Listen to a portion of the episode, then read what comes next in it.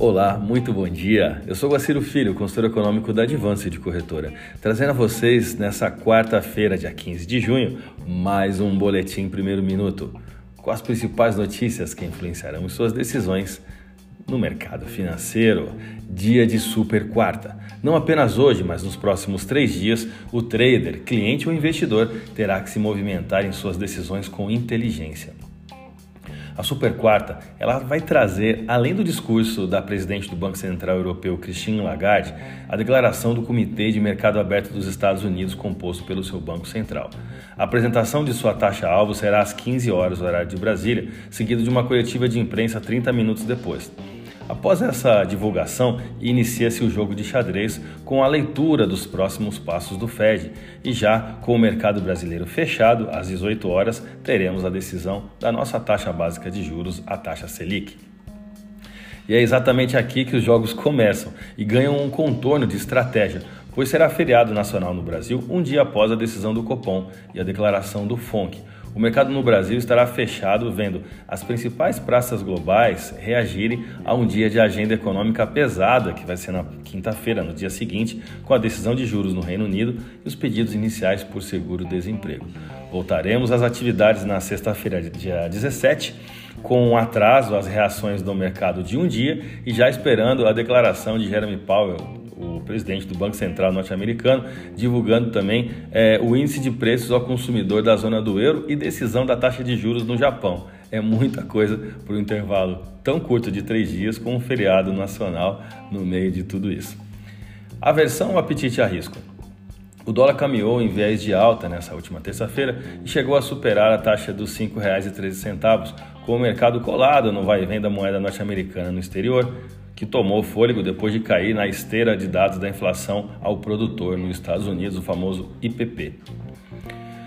As taxas de juros, né, as taxas DI, dispararam também nessa terça-feira, com juros de alguns contratos em seu maior rally desde outubro do ano passado e com mais de 40 pontos base, conforme operadores refletiam nos preços riscos de que o Banco Central não consiga finalizar em breve o ciclo de aperto monetário em curso. O movimento ocorre em sintonia com a liquidação à vista na renda fixa norte-americana, à medida que investidores turbinam apostas de alta mais agressiva dos juros nos Estados Unidos, diante de uma inflação que se recusa a ceder e ceder é, terreno, né? E segue batendo recordes, aliás, os maiores dos últimos 40 anos. As curvas de rendimento de outros mercados de dívida soberana, como na zona do euro, Reino Unido, também vieram de fortes altas dos últimos dias, com o rally de pelo menos 15 pontos base nas taxas DI de janeiro de 2023 para frente. As taxas a termos anualizada entre 17 de janeiro a 17 de fevereiro daquele ano também bateu 14,06%, o que daria uma Selic em torno de 14,16%, bem acima da meta, né? que é hoje em 12,75% ao ano. Bom, chega de juros, vamos aos gráficos. Vou começar pelo dólar. O sétimo pregão de alta tem na agressividade dos juros a nutrição necessária para fazer a paridade dólar-real brasileiro subir 7,65% no período rumo à resistência R2 na taxa spot de 5,2141. O volume de negócios no último pregão foi de 165 bilhões de reais em contratos futuros de dólar negociados na bolsa brasileira, alta de 0,35% no dólar à vista com taxa spot de 5,1320. Vamos ao euro agora. O euro teve um dia de valorização no último pregão, à espera da fala de Christine Lagarde, presidente do Banco Central Europeu.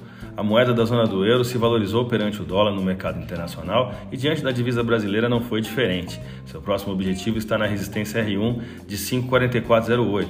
A divisa europeia fechou a última sessão com alta de 0,61% e taxa spot de 5,3490. A minha dica, você já sabe, siga nossos boletins para ficar sempre conectado às principais notícias.